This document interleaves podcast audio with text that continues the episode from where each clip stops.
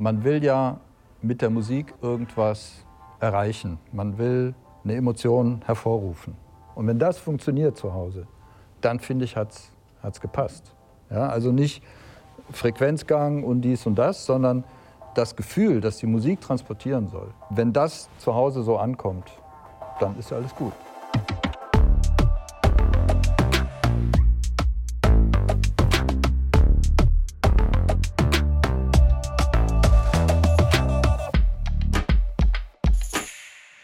Hallo und herzlich willkommen zu einer neuen Ausgabe von Kilohertz und Bitgeflüster, dem HiFi-Podcast von HiFi.de. Einmal mehr ist diese Episode eine Aufnahme, die in Dortmund im Rahmen der Finest Audio Show entstanden ist, also vor Publikum und mit etwas anderem Sound, als ihr das sonst gewohnt seid. Ähm, dafür erstmal Entschuldigung. Mein Gesprächspartner dieses Mal ist Michael Zähl der äh, seit über 35 Jahren professionell Studio-Equipment baut und unter anderem im legendären Conny Planck Studio in Wolperath gearbeitet hat, wo Kraftwerk, Scorpions, Grobschnitt, aber auch Eurythmics und Ultravox aufgenommen haben. Ähm, wie gesagt, er fertigt seit äh, Studio-Equipment ähm, und seit geraumer Zeit äh, auch für äh, Live-Mischpulte für äh, Chemical Brothers, Mark Ernestus und Nils Fram. Und jetzt hat er auch einen Kopfhörerverstärker im Programm, über den wir uns eigentlich unterhalten wollten. Aber irgendwie sind wir, glaube ich, so ein bisschen abgedriftet, weil er halt wirklich viele spannende Geschichten aus 35 Jahren äh, Musikgeschehen erzählen kann. Ähm, ihr findet aber auf jeden Fall weitere Informationen zu dem ähm, Kopfhörerverstärker CL-HM1 auch noch in den Show Notes und sicherlich werden wir uns mit dem Gerät auch nochmal so näher beschäftigen. Das soll es als Vorrede gewesen sein. Ich wünsche euch viel Spaß mit meinem Gespräch mit Michael Zell. Äh, Michael Zell, schön, dass du da bist. Ähm, Zähl Akustik, Zähl Audio, Zähl Akustik. Ähm, wir firmieren als Zähl Elektronik Tontechnik. Zähl Elektronik, Elektronik Tontechnik. Fangen wir vielleicht mal, es soll heute um das Thema Kopfhörer gehen, aber fangen wir vielleicht erstmal damit an, darüber zu sprechen, was dich qualifiziert, darüber zu reden. Du hast seit, dein Hintergrund ist Studiotechnik, seit wie vielen mhm. Jahren? Ich habe angefangen vor 40 Jahren, äh, roundabout. Ähm, habe mich in der Zeit schon selbstständig gemacht. Mhm. Äh, ursprünglich mein Einstieg war ähm, in, als, als ja, Werkstudent sozusagen in äh, Conny Plancks Studio Conny Studio in der Nähe von Siegburg. Bin ich durch Zufall reingeraten, ähm, war, ähm, habe einfach Glück gehabt, da sein zu dürfen. Das war zu der Zeit natürlich ein, ein fantastischer Platz. Ähm, mein, was ich im Hinterkopf hatte, war irgendwann hinterm Pult zu sitzen. Das war eigentlich so mein, äh, mein Ziel. Ähm, haben sich dann andere Entwicklungen ergeben. Ich bin dann äh, Studiotechniker da geworden. Und Studiotechnik, wenn man das so vergleicht, damals und heute, ähm, damals musste jedes Studio einen eigenen Techniker haben, mhm.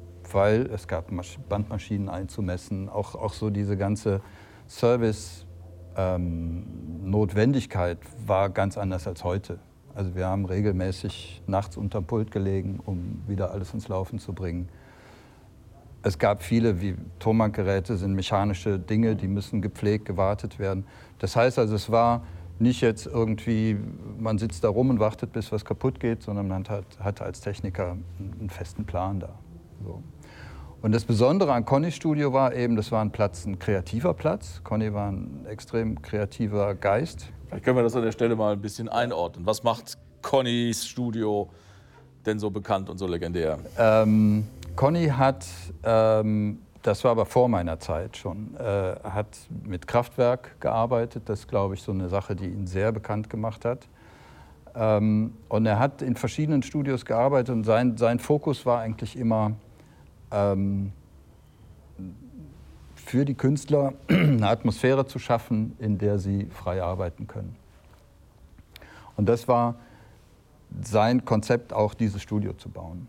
Da ging es nicht darum, äh, die kommerziell erfolgreichsten Dinger daran zu holen, das so zu bauen, dass, dass da Leute sich angezogen fühlen, um äh, äh, ähm, erfolgreiche Popstars zu werden, sondern dass Leute dahin kommen, um ihre Ideen umzusetzen. Er brannte für tolle Ideen, für innovative Sachen und genauso sollten, äh, also an, an genau so eine Kundschaft hat er sich auch gewandt. Und das war für mich als junger Mensch, also ich habe zwei Sachen eigentlich gelernt. Ich habe viel Tätigkeit natürlich gelernt. Ich habe gelernt, was da passiert, wie man da umgeht. Aber auch so diese, diese Einstellung zu haben, einer Arbeit gegenüber, dass es eigentlich keine Arbeit, sondern dass es das Leben ist, ähm, das habe ich zum ersten Mal damals da erlebt. Und, und habe das auch ein Stück, das war immer so ein Traum von mir, aber ich habe es nie in der Wirklichkeit gesehen. Ich habe immer so Menschen gesehen, die ja, man muss jetzt zur Arbeit und wenn man dann mit der Arbeit fertig ist, dann hat man Geld verdient, dann kann man damit vielleicht ein Stück leben. Und das fand ich immer sehr schade, äh, die Hälfte seines Lebens äh, mit dieser Arbeit zu verbringen. Und da war es einfach gar keine Frage. Man, ich kam hin, es gab keine Motivationsprobleme. Ich habe das Bedürfnis gehabt, 24-7 da irgendwie Teil von zu sein und mitzumachen das ist wirklich für mich ein ganz, ganz wichtiger Punkt gewesen damals. Und was die Elektronik angeht, ähm, war, war ich gefordert, ähm, also ich kürze ab, es gab da auch Leute, die mich natürlich angeleitet haben, wo, wo ich sehr viel von profitiert habe, aber im Endeffekt meine, meine Funktion war da auch schnell zu reagieren, wenn Ideen aufkamen. Es war damals ja analoge Synthi-Technik ähm, wo man Interfaces bauen konnte zwischen Audio und Kontrollspannung, verschiedene Sachen, äh, irgendwas modifizieren. Dann kam während der Produktion irgendeine Idee auf, kann man da irgendwas bauen. Dann musste das umgesetzt werden. Also das heißt Studiotechnik und, und, und dein Job als Studiotechniker war dann teilweise Teil des, des kreativen Prozesses sozusagen. Als, genau, also der kreative Teil, genau, also die Technik so okay. umzusetzen. Ähm, und das heißt, diese Service-Tätigkeit mündete dann oft auch in eine kleine Entwicklertätigkeit. Also dass die, diese Gadgets, die wir dann gebaut haben, die mussten ja entwickelt werden. Da musste man rangehen. Das gab es, wenn es das zu kaufen gegeben hätte, hätte man da auch geguckt, aber es gab es ja nicht. Mhm. Und das war so dieser Einstieg in diese Entwicklergeschichte, die natürlich tierisch Spaß macht. Also wenn du eine Aufgabe kriegst und kriegst dann die Mittel, das umzusetzen und schaffst es nachher. Nachher sind Leute glücklich. Ja, toll, was will ich mehr? Und so ist es ähm, immer größer geworden, die Projekte. Und äh, bis es dahin ging, dass Conny mir zugetraut hat, ein äh, Mischpult, das er damals für Live-Aufnahmezwecke zu ähm, bauen. Er wollte eben was, was es so nicht gibt. Das können wir selber besser. Und äh, hat mir das zugetraut, ähm, war vielleicht ein bisschen leichtsinnig damals, aber es hat funktioniert. Und ähm, ja, dann hatte ich Blut geleckt mit groß, größeren Projekten. Und das war nachher, als ich mich dann selbstständig gemacht habe, ein paar Jahre später, war das so die, ähm, auch so die Grundlage. Also sprich, die Grundlage war Studiotechnik zu entwickeln, zu bauen, zu vertreiben. Ähm, im, ist das jetzt im klassischen Sinne ähm, also klassischen Produktsinne, also ich mache ein Produkt und dann versuche ich dieses Produkt zu verkaufen, oder ist das immer, äh, heute würde man sagen, custom made, also ist das immer angepasst auf Bedürfnisse gewesen? Damals war es immer custom made. Das heißt, ich habe, Conny Studio war relativ bekannt in einer gewissen Branche. Äh, ich habe dann andere Studios, die da kooperiert haben oder, oder irgendwie äh, zusammengearbeitet haben, kamen auf mich zu, sagten, ich brauche auch was. Und dann hat man sich im Grunde hingesetzt und ähm, hat sich Gedanken gemacht über was die Ideen, die der Kunde hat, wie kann man das umsetzen, dann irgendwo hingefunden und dann haben die Leute darauf vertraut, das, das dauert ja dann neun Monate, zehn Monate, ein Jahr, darauf vertraut, dass es auch was wird. Und ich habe darauf vertraut, dass der Kunde am Schluss auch noch da ist und das auch noch so will. Und ähm, das ging eigentlich so war meine Haupttätigkeit so in den 80er Jahren. Meine, also die ersten, ähm, sagen wir so, sieben, acht Jahre meiner Selbstständigkeit.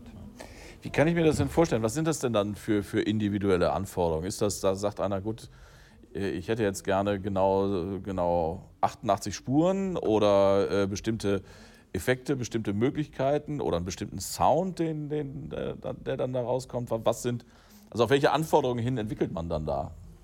Also die, ähm, es ging eigentlich, äh, mache ich nochmal einen Rückschritt auf Conny. Für Conny war jetzt ein Mischpult kein Audioverwaltungsgerät, sondern ein kreatives Werkzeug.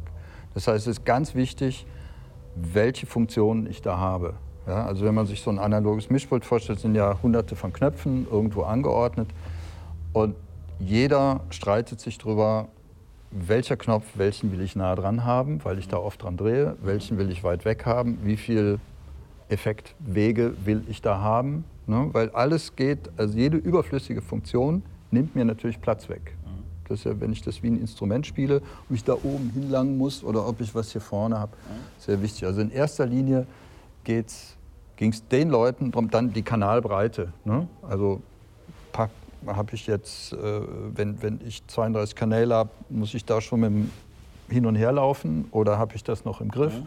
All solche Sachen. Also Ergonomie, ganz klassisch. Ergonomie ähm, und eben die Abstimmung auf, auf meine Bedürfnisse. Ja, da gibt es Leute, die sagen mir, ich brauche keine, keine Acht-Effektgeräte, ich, ich mache das anders. Und, oder die wollen den, genau, Ergonomie wäre jetzt, will ich den Equalizer nah dran haben oder will ich den weit weg haben? Solche Sachen. Das ist so der erste Punkt. Ähm, und ähm, ja, der Klang, das war eine Geschichte, da habe ich, ähm, vielleicht erwähne ich da einen, einen ähm, ja, äh, ganz wichtigen Menschen, der mir in, in der ersten Conny-Studio-Zeit auch mich sehr unterstützt hat, das ist äh, Peter Leunig. Der war Audioentwickler, hat auch Geräte hergestellt, ähm, ist, glaube ich, in der High-End-Branche nicht, nicht sonderlich bekannt. Ähm, der hat mir sehr viel Unterstützung gegeben, was Massetechnik angeht, was Stromversorgungstechnik angeht. Also alle die Fallstricke, die wir in der analogen Audiotechnik haben bei der Entwicklung. Und gerade bei großen Systemen, weil es ist ein Unterschied, ob ich eine Schaltung mache oder ob ich jetzt 32 Mal das Ganze integriere in, in ein System. Das ist ein, prinzipiell ein Riesenunterschied. Und er hatte das drauf, wie äh, es war einfach traumhaft, ihm zuzuhören, weil er konnte es wirklich um, umsetzen in auch eine bildliche Sprache, die, die, weil die, die braucht man beim Umsetzen. Ne? Also ich setze ja so eine Schaltung auf eine Leiterplatte um mhm. und dieses, das, was ich auf der Leiterplatte da sehe, die Massetechnik, die da ist, das hat wirklich viel mit, mit bildhafter Vorstellung auch zu tun. Und ähm, das war der, der äh, das war zum Beispiel ein, ein, ein als wir dieses Live-Pult fertig hatten, das war so ein Erlebnis. Ähm, im, im Studio gab es ein großes MCI-Pult, das war damals ein Flaggschiff, auch, auch eine sehr, sehr äh, bekannte, äh, anerkannte Marke. Das hatte einen Mischcomputer. Jedes halbe Jahr gab es mal einen Breakdown, dann musste man eine Woche warten, bis man Ersatzteile kriegte. Und wir hatten dieses Live-Pult hinten mit den gleichen Steckverbindern ausgerüstet, so, so äh, ähm, Mehrpol-Verbinder. Und dann wurde wenn das Ding ausfiel, wurde eine Matratze aufs große Mischpult draufgelegt, dann unser Mischpult oben drauf. So stabil war das und dann haben wir umgesteckt.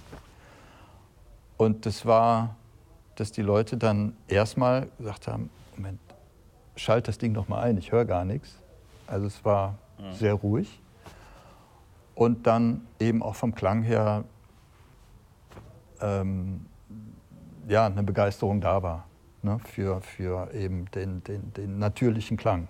Jetzt ist nicht, dass es nicht in irgendeine Richtung geht, sondern dass es einfach sehr klar und sauber und, und äh, äh, transparent klang. Und diese, äh, da habe ich einfach Glück gehabt, den richtigen Lehrmeister zu finden, der mir das beigebracht hat. Und Klang war immer auch ein Argument von Anfang an. Genau, das heißt auch, als du dann die äh, Sachen für andere Studios gebaut hast, ja äh, sind die Leute, also es ist Teil des Rufs Das hat sich, quasi. genau. Ja, genau. Okay.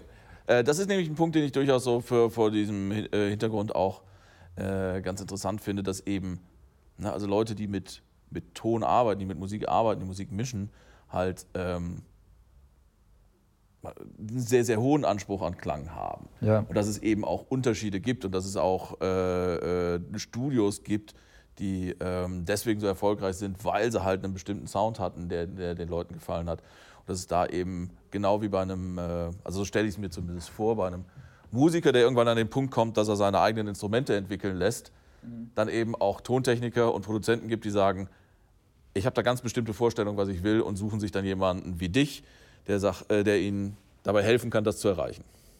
Ja, ich, ich würde es ich nicht ganz so sehen.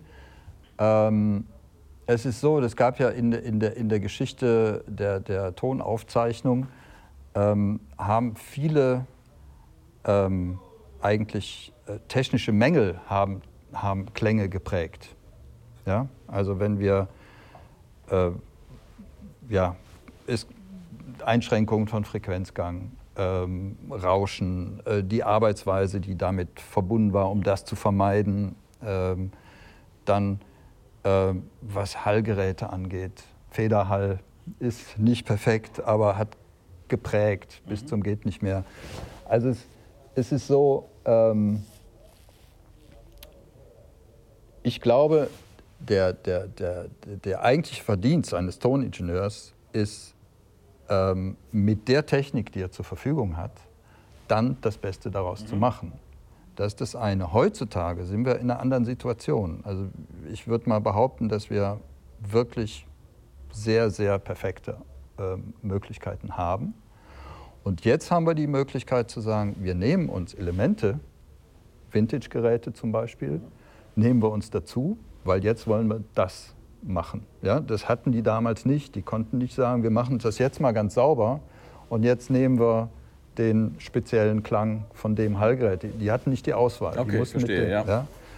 Ähm, das heißt, jetzt sind wir da drin und das war mein Konzept, was das Mischpult angeht, war eigentlich aus dieser Erfahrung raus immer zu sagen, das Mischpult soll nicht klingen. Das heißt, mhm. meine Geräte sollen eigentlich gar keinen Klang haben. Die sollen transparent sein, die sollen das durchschieben, weil ähm, wenn ich diesen Klang brauche, dann will ich den bewusst einsetzen. Mhm. Und dann kann ich Geräte, ich kann mir einen Limiter in die Summe setzen von Firma XY, der vielleicht Vintage ist, vielleicht ist er auch gar nicht Vintage, sondern wird heute hergestellt, aber er hat eine bestimmte Obertonstruktur, er hat eine bestimmte Qualität die passt aber nicht in jede Musik. Mhm. Vielleicht entwickle ich mich auch weiter als, als, als Künstler irgendwann oder als, als künstlerisch arbeitender Toningenieur und das, was ich heute mache, will ich in fünf Jahren gar nicht mehr machen. Mhm.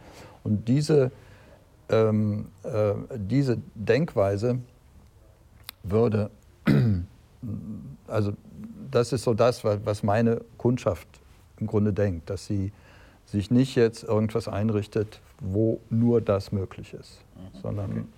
Ja. Ich verstehe. Und das hast du dann jahrzehntelang gemacht? Ja.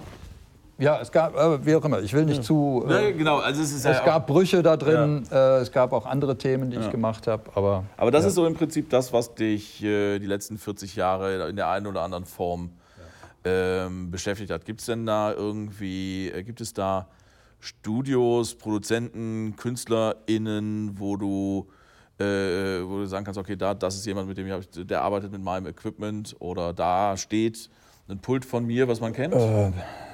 Das ist, ähm, da bin ich immer schlecht vorbereitet auf solche Sachen.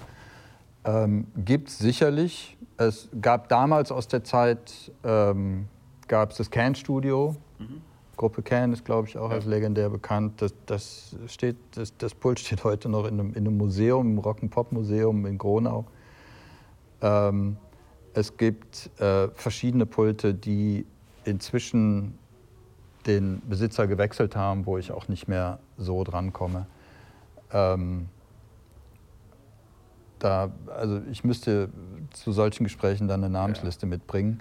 Es ist so, dass ähm, aus dieser alten Zeit eigentlich, ich habe jetzt das erste Pult, was gebaut worden ist, nochmal zum Restaurieren zurückbekommen. Aber das ist jetzt wirklich sehr, sehr lange her. Das allererste Pult, was Das allererste Pult, dieses Live-Pult, habe ich nochmal okay. da stehen. Wo man jetzt auch heutzutage sagen würde, ja, es ist schön, das da stehen zu haben, so zum Angucken. Mhm. Aber es braucht einen Liebhaber. Ja. Ne? Okay, das Live-Pult, was du für Conny äh, genau, gemacht hast. Okay, genau, wow. Genau. Das ist aber, glaube ich, auch ein Moment, wenn das dann äh, im Flightcase ja, aus dem Flightcase äh, kommt. Das äh, ist schon, ja, ja. Schon Kannst du erzählen, wem das jetzt gehört, wie das zu dir gekommen ist wieder? Ähm, das hat zuletzt gehört dem Bodo Steiger. Das ist Rheinklang. Ich weiß nicht, kennt man ja. vielleicht Düsseldorf. Ja. Äh, so, ähm, er ist verstorben vor, ich glaube, zwei Jahren. Und das Studio wurde aufgelöst und so hat es den Weg zu mir wieder gefunden. Er hat es als stationäres Pult mhm. benutzt, lange, lange Jahre. Ja. Wow, das ist schon, also das glaube ich, dass das nochmal Ähm, ja, was wird jetzt damit passieren? Das wissen wir noch nicht. Also das ist jetzt deins und du... Ja, ja nee, ich habe es jetzt da. Mhm. Im Grunde gehört es noch in den Nachlass. Mhm. Äh, müssen wir gucken. Ja. Aber es wird restauriert? Wir sehen mal. Okay, bin, bin gespannt. Also das ist halt, ich meine, das ist halt auch schön, dass ähm, nicht so sehr aus Nostalgie, sondern weil es, äh, dass sowas heutzutage noch be äh, benutzt wird, sondern weil es auch ein bisschen was über ähm, die Art und Weise, wie Studiotechnik gebaut ist, ja. sagt, dass es erstens zuverlässig und robust ist und zweitens wartbar. Das ist also überhaupt sowas ist genau. natürlich immer wieder repariert worden, aber das geht eben. Das kann, Deswegen ja. existieren solche Sachen heute ja. noch.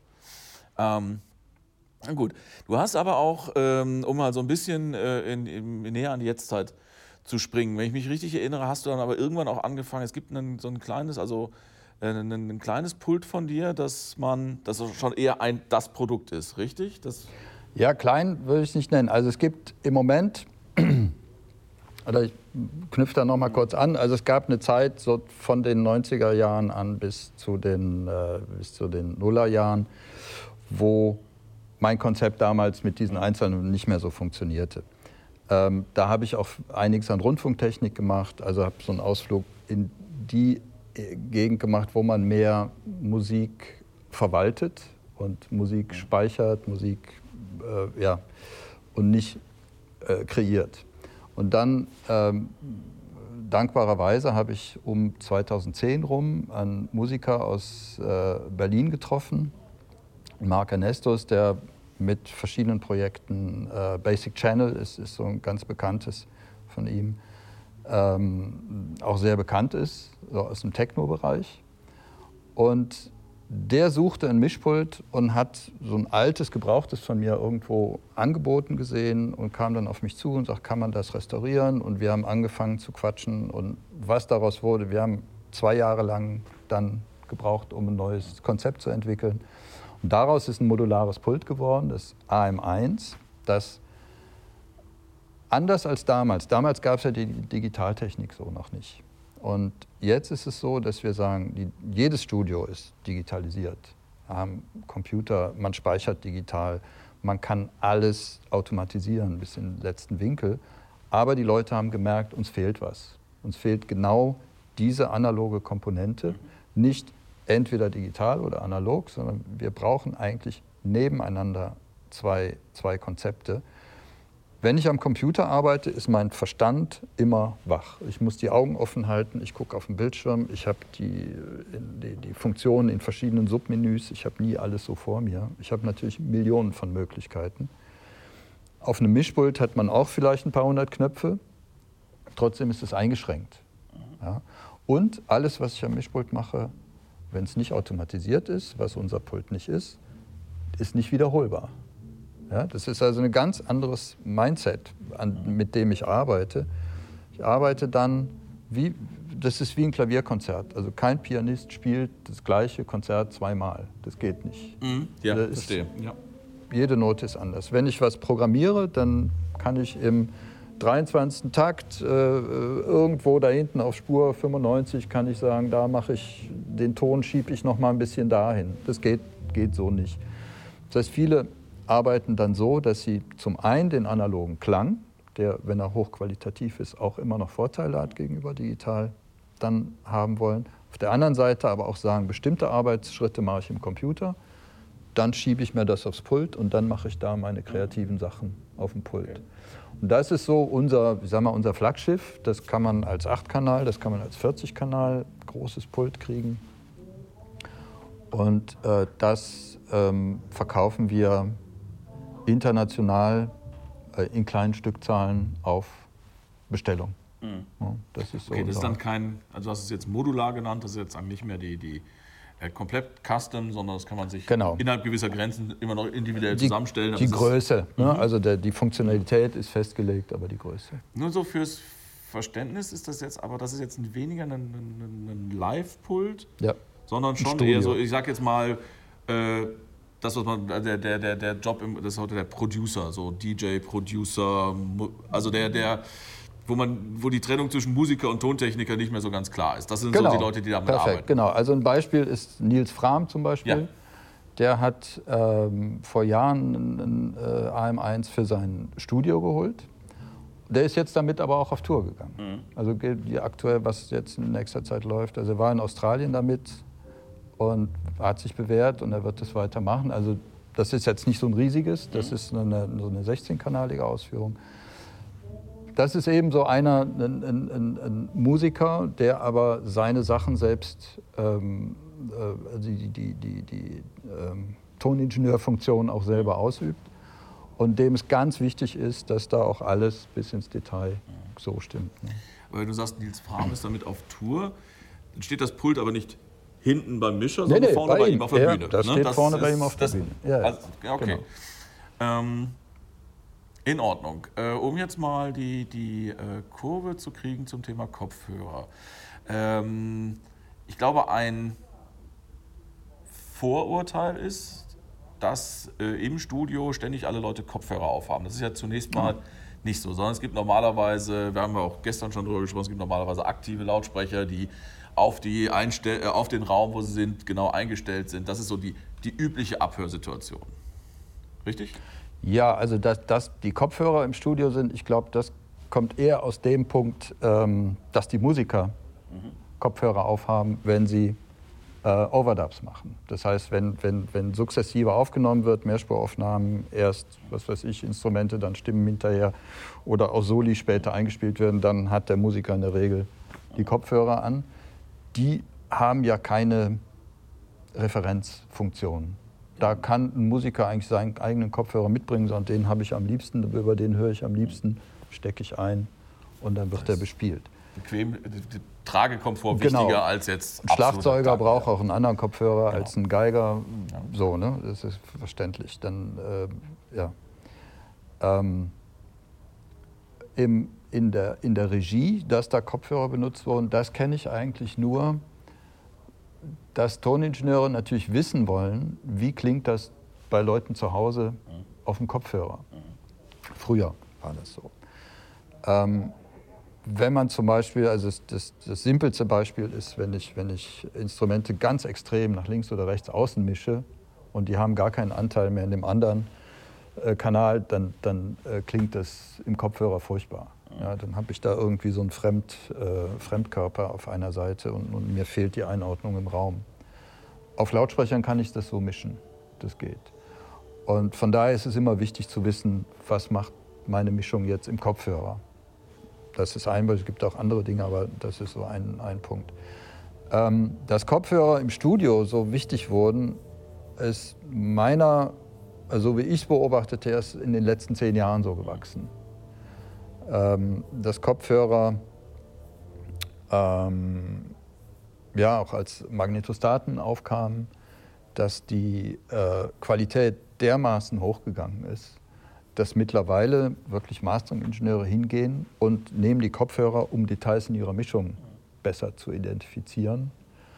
Ähm, und dass es quasi ein gleichberechtigter Partner ist zum, zu, zum, zu den Lautsprechern. Ja, natürlich, der Lautsprecher ist, ist fast immer da, ähm, aber ähm, Kopfhörer spielen da, ich würde sagen, so inzwischen bei der Beurteilung eine, eine sehr äh, äh, große Rolle man, man kann halt noch mal feiner die akustische in, in Details Lupe, reingehen. sozusagen. Ja.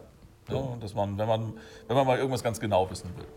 Und bei der Musikproduktion gibt es inzwischen natürlich eine ganze Generation, die ähm, die Computertechnik als, als, als Studio nutzen. Die, wenn sie elektronische Musik machen, kann ich in einen Koffer meinen PC, meinen Kopfhörer, ein bisschen Outboard einpacken fahre damit um die Welt und kann irgendwo meine Sachen auspacken und kann da was tun. Für die ist ein Kopfhörer auch sehr wichtig geworden. Also das ist ähm, für mich eine relativ neue Entwicklung im Studiobereich gewesen, die wir mitgekriegt haben, die, die wir auch, die ich ja gesehen habe bei meinen Kunden. Und das war auch so der Anlass, mal drüber nachzudenken, ähm, sollte man auch Verstärkertechnik äh, dafür mal. Äh, genau, darauf wollte ich jetzt hinaus. Du hast vor, nehmen. wie lange ist das jetzt her? Den HM1? HM1, der ist, eigentlich bauen wir jetzt gerade die erste Version. Also wir haben, die, die Entwicklung hat natürlich eine Weile gedauert. Die Gedanken gingen, das ging los, glaube ich, so um die 2019. hat man natürlich verschiedene Muster gebaut, beurteilen lassen, Test hören und so weiter. Also erstmal nur, nur die Roh, Rohfassung sozusagen. Und in, es kann auch schon früher gewesen sein. Ähm, die Mustergeräte in der Form, wie er jetzt da ist, die gibt's dann, äh, gab es Anfang 2021. Mit denen haben wir dann quasi äh, beworben. Verschiedene Händler haben wir eruiert, was können wir damit machen.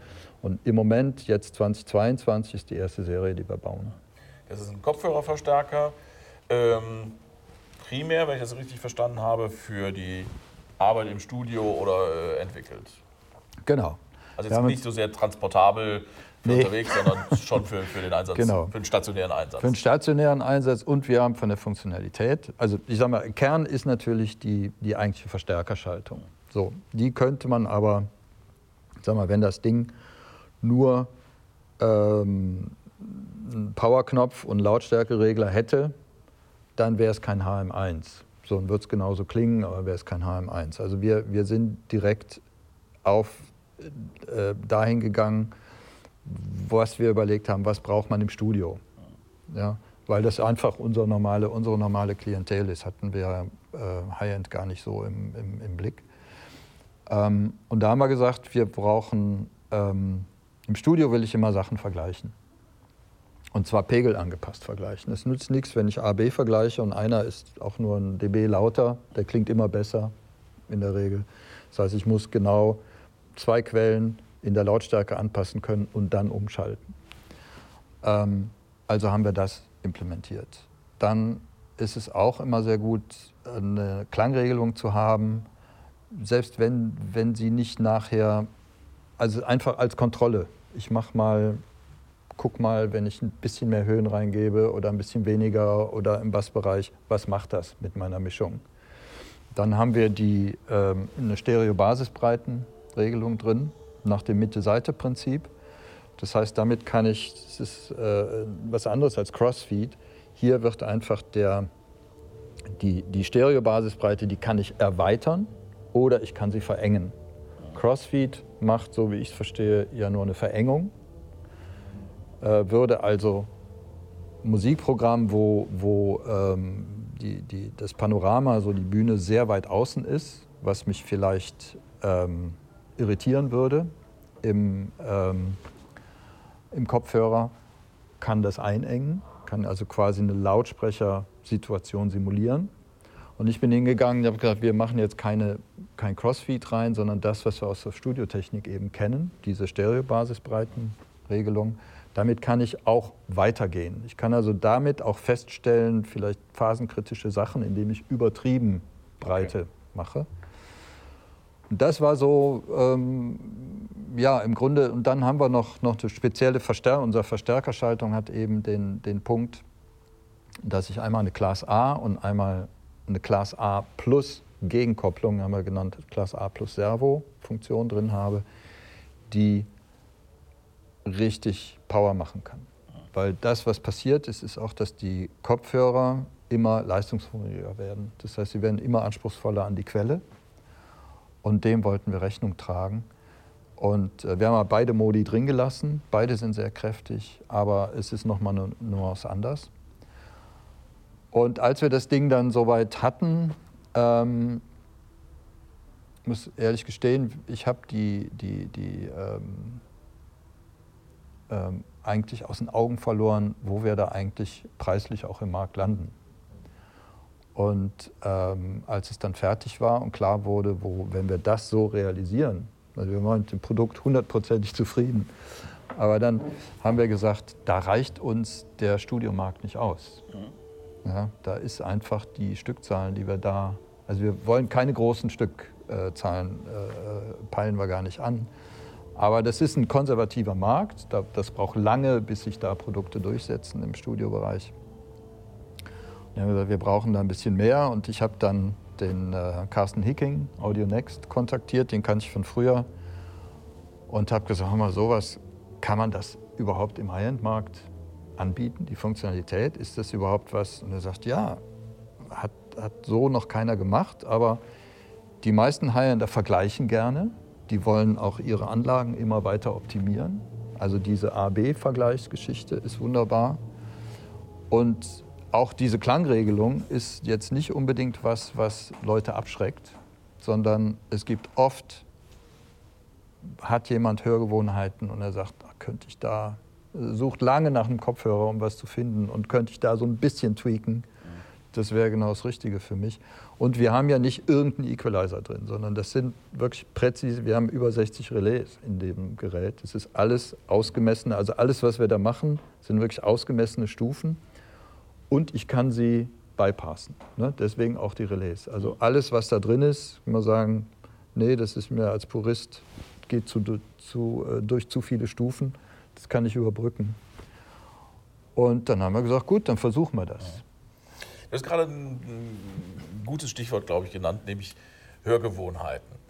Ähm, kannst du, in, traust du dir zu, in wenigen Worten zusammenzufassen, wie sich die Hörgewohnheiten im Studio und bei den HiFi-Kopfhörerhörern unterscheiden?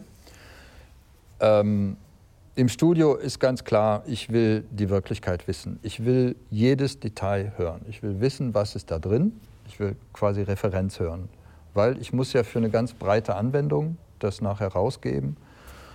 Und wenn ich da, wenn da irgendwas überdeckt wird, was da drin ist, oder überbetont oder unterbetont, dann habe ich nachher keine gute Mischung gemacht. Also analytisches Hören ist ganz wichtig. So, auf der anderen Seite, ähm, wenn ich zu Hause, wenn sich jemand ein Fläschchen Wein hinstellt und hört irgendwas, der will eigentlich nur genießen. So. Und da geht's, ja, das, das sind, äh, jetzt bin ich, komme ich trotzdem von dieser professionellen Ecke her. Wenn ich mich jetzt zu Hause hinsetze, dann bleibt es nicht dabei. Also, dass ich mir dann sage, ich, ich setze mich jetzt, also mein analytisches Denken fängt dann auch an zu arbeiten. Wenn ich dann verschiedene Musik höre und ich habe, ah, das, ist, das klingt jetzt mit dem Kopfhörer toll, denke ich, oh, die nächste, nächste Nummer klingt da aber nicht so toll. Ja klar, warum? Weil der überbetont dies und überbetont das. Das heißt, es ist ein, eine Geschichte, die wird selbst Genusshörer, wenn, sie, wenn die das ernsthaft betreiben und, und nicht nur einen einzigen Musikstil, immer nicht, nicht immer dasselbe hören, sondern auch mal Klassik und mal was anderes, werden die auch zu dem Punkt kommen, dass sie sagen, irgendwas, was zu sehr färbt, was zu sehr in eine Richtung geht, stellt auf Dauer nicht zufrieden. Weil da gehe ich einfach von aus, dass Hören auch immer ein kreativer Akt ist. Also, dass man nur passiv da sitzt und sich berieseln lässt, das wird so schnell langweilig. Ähm, dass Oder auch, es wird halt Geräusch. Ja. Hintergrundbeschallung. Ja. Das, also ich denke, so wie ich das hier auch, äh, ich bin ja in dieser High-End-Szene sehr neu, aber was ich feststelle, die Leute, die sich für den HM1, HM1 interessiert haben, das ist eben nicht so diese Vorstellung, die, die man vielleicht haben kann von, von Leuten, die viel zu viel Geld haben und jetzt da äh, äh, irgendeinem unsinnigen Hobby frönen, sondern was ich festgestellt habe, sind viele Leute, die über die Jahre ihre Anlage immer weiter optimieren, weil sie eben damit wachsen und ihre Hörgewohnheit damit wächst. Und von meinem Standpunkt aus würde ich doch immer sagen, die Wirklichkeit ist das, was mich da am meisten interessiert. Ähm, ich kann jetzt da nicht für jeden, für jeden Anwender sprechen, ne? aber ähm, ich kann nach der Musik suchen, die mir am besten gefällt. Und das, also wir wollen ja mit den Geräten eigentlich die Musik wiedergeben. Wir wollen nicht die Geräte wiedergeben. So, also von daher, wenn ich jetzt einen Unterschied sagen sollte, tendenziell ist es natürlich so, dass, dass wenn ich zu Hause bin und ich habe, ähm, äh, dann werde ich eher in die Richtung gehen zu sagen, ja, ich gucke mal nach meinem Geschmack. Aber es gibt kein Schwarz und Weiß. Das ist, glaube ich, das Wegquatsch. Das sind sehr wenige, die sagen, ich, ich lasse mich nur berieseln.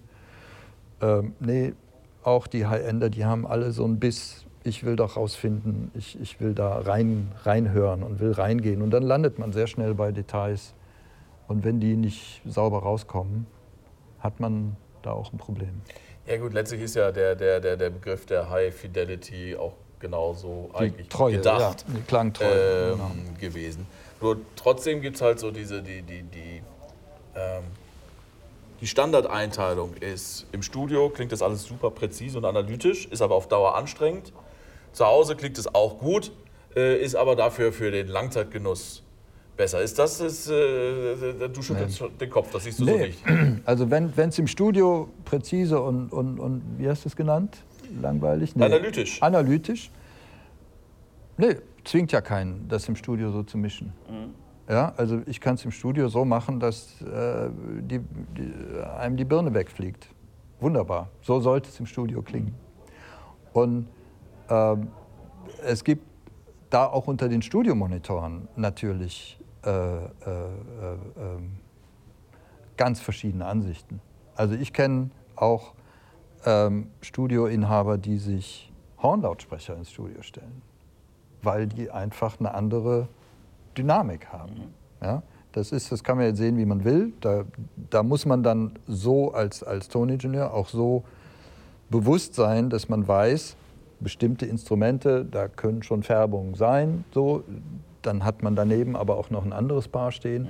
Also ähm, Toningenieure sind kreative Leute. Das, sind nicht, das ist nicht, äh, ich gehe jetzt nach System X vor und mache das so. Sondern ich kenne viele, die, die sich da auch trauen, ähm, nicht normgerechte Abhören, sage ich mal so, äh, hinzubauen, wenn sie dann das Bewusstsein haben, zu wissen, was sie da genau tun. ne? Ja? So ein, ger- eine gern zitierte Motivation im High-End HiFi ist ja dem, dem Live-Erlebnis äh, so nah wie möglich zu kommen beim Hören zu Hause. Da habe ich schon immer gesagt, so, naja gut, aber 90 Prozent der Musik, die die meisten Menschen hören, ist ja, nie, ist ja nicht live entstanden, sondern ist in einem Studio aufgenommen. Würdest du dann äh, so weit gehen und sagen, im Studio war es richtig und alles, was danach kommt, ist halt Versuch, dieser, dieser, diesen, dem Sound, den, der, den das Produzententeam, das ist ja auch nicht eine Person, äh, äh, im Studio festgelegt hat, dem so nah wie möglich zu kommen, ist, sollte der Anspruch sein? Oder ist, ist, ist der Versuch oder das, das höchste Ziel, wie auch immer man das sehen will? Ich würde es gar nicht so objektiv festhalten, sondern man will ja mit der Musik irgendwas erreichen. Man will eine Emotion hervorrufen. So. Und wenn das funktioniert zu Hause, dann finde ich, hat es gepasst. Ja, also nicht Frequenzgang und dies und das, sondern das Gefühl, das die Musik transportieren soll. Wenn das zu Hause so ankommt, dann ist alles gut. Selbst wenn es objektiv vom Frequenzgang irgendwo ein Stück äh, äh, anders sich anhört, wenn so, also da, das wäre, denke ich mal, so, dass das, wo auch ein Musiker, wo ein Künstler von ausgeht, dem ist ja in erster Linie wichtig, den Ausdruck nach vorne zu bringen. Und das soll zu Hause ankommen. Wenn also die, die, die, die Anlage Schwächen hat, ähm, dass sie irgendwas überbetont und dadurch geht was anderes verloren. Ne? Äh, die Raumakustik zu Hause ist auch wieder immer eine andere, als, als äh, ist ja oft gar nicht berechenbar. Äh, und trotzdem, also da- das ist, ich kann im Studio kann ich eine Subbassanlage aufbauen, die wunderbar funktioniert. Da kann ich bis 5 Hertz runter, kann ich irgendwas produzieren. Toll, alles geil. Wenn ich dann aber sowas irgendwo zu Hause abspiele, äh, dann, dann äh, kann sein, je nach Raumakustik, in manchen Räumen funktioniert es, in anderen funktioniert es gar nicht. Und das ist eigentlich was, was ein Toningenieur wissen muss. Ja? Wenn er so eine Musik macht, was will ich ausdrücken, wie kriege ich das transportiert? Und ähm, die eine Anlage, die zu Hause steht, sei es ein Kopfhörer, sei es Lautsprecher, sollten in der Lage sein, das bestmöglich zu transportieren. Ja, da, da sind wir uns, glaube ich, alle auch einig. Ja. Hast du Zeit, einfach aus Spaß Musik zu hören? Oder Viel zu wenig, viel zu wenig. wenn du es machst, gesagt. ist es mit Lautsprecher oder mit Kopfhörer? Ähm, mit Lautsprechern mehr als mit Kopfhörer, ja. Das ist, ähm, wobei Kopfhörer mich, muss ich ehrlich sagen, mich mehr fasziniert. Also es hat viel mit meiner Zeit, mit meiner wenigen Zeit zu tun. Also wenn ich dann höre, dann äh, will ich mich dabei noch bewegen können. Ich will auch kommunizieren können zu Hause.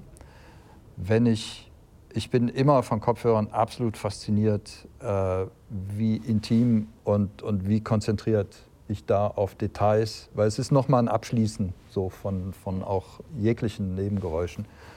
Also ich würde sagen, die Faszination für Kopfhörer, das ist von seit ich das erste Mal Kopfhörer in meiner Jugend gehört habe, die ist, die ist absolut da. Okay, das ist ein bisschen unfair, weil es nicht vorbereitet ist, aber wenn du einen neuen Kopfhörer, einen neuen Kopfhörerverstärker oder sagen wir mal einen neuen Kopfhörer kriegst und musst mal schnell einen ersten Eindruck haben, hast du da so ein, so ein Standardstück, was du spielst? Da einen Tipp? Nee, nee, nee. Nein, also das ist einfach, du hörst dann viel und alles ja, klar. ich gucke auch durch, das ändert sich auch immer. Ja. Und, ja, ja. Ja, wir können noch stundenlang quatschen. äh, aber wie, wie, gesagt, wir haben ja alle auch noch ein paar andere Dinge vor. Ich bedanke mich für das Gespräch. Gerne. Ich fand es interessant. Ich hoffe, dir hat es auch ein bisschen Spaß gemacht. Ja. Und und da sind wir wieder. Soweit also mein Gespräch mit Michael Zehl äh, in Dortmund. Ich hoffe, es war interessant und ihr hattet Spaß. Äh, ein paar Musiktipps wollte ich natürlich auch noch loswerden in, aus dem Fundus dessen, was mit Michael, was Michael Zehl begleitet hat oder was mit seinem Equipment gemacht ist. Da könnte man, glaube ich, äh, wochenlange Podcast-Programme mitfüllen. Ich habe jetzt einfach mal relativ zufällig drei Sachen ausgewählt, die ich auch in den Shownotes verlinken werde. Ähm, Tripping with Nils Fram ist ein Live-Album. Ich bin mir gar nicht sicher, ob das auch schon mit dem AM1 war, aber es ist auf jeden Fall mal äh, Nils Fram live zu erleben und zwar auch audiovisuell, denn auch das, das gibt es auch als Film auf Apple TV und Mubi. Ich verlinke aber äh, die, das Album auf Tidal. Äh, Autobahn, Kraftwerk, Klassiker von 1974, äh, ist in äh, dem ursprünglichen Conny, äh, Connys Studio entstanden. Und äh, zehn Jahre später, zwölf Jahre später, Eurythmics Revenge verlinke ich euch auch. Das ist auch bei Conny aufgenommen worden. Ähm, und da bin ich mir relativ sicher, dass da Michael Zähl auch schon dabei war. Und zu guter Letzt habe ich dann noch einen persönlichen Musiktipp. Äh, das versuche ich auch immer wieder loszuwerden. Diesmal ist es allerdings jetzt nicht sehr aufregend, ist auch keine Neuentdeckung. Im Gegenteil, es ist ein Album von 1987, also auch schon 35 Jahre alt. A Very Special Christmas es ist ein, äh, eine, äh, das erste Album einer Reihe, mit der ähm, Aufmerksamkeit, aber auch Geld gesammelt wurde für die Special Olympics. Ich finde, das erste Album, äh, wo auch die Rhythmics, Bruce Springsteen, Pointer Sisters, U2, Madonna, Run DMC Weihnachtslieder singen. Also es begleitet mich tatsächlich seitdem es existiert durch die Weihnachtszeit, weil ich die Klassiker Weihnachtslieder eigentlich nicht mehr hören kann. Ähm, das ist ein bisschen netter, alles trotzdem weihnachtlich. Ähm, wollte ich euch kurz vor Weihnachten dann noch mit auf den Weg geben und verlinke ich natürlich auch in den Show Notes. Das war die letzte Ausgabe von Kilohertz und Bitgeflüster äh, in diesem Jahr. Wir hören uns im nächsten Jahr wieder und zwar auch ganz normal pünktlich in zwei Wochen, also sprich Anfang Januar. Bis dahin wünsche ich euch entspannte Feiertage und einen guten Übergang, viel Gesundheit, viel Zufriedenheit und viel Glück. Bis dahin, alles Gute, tschüss.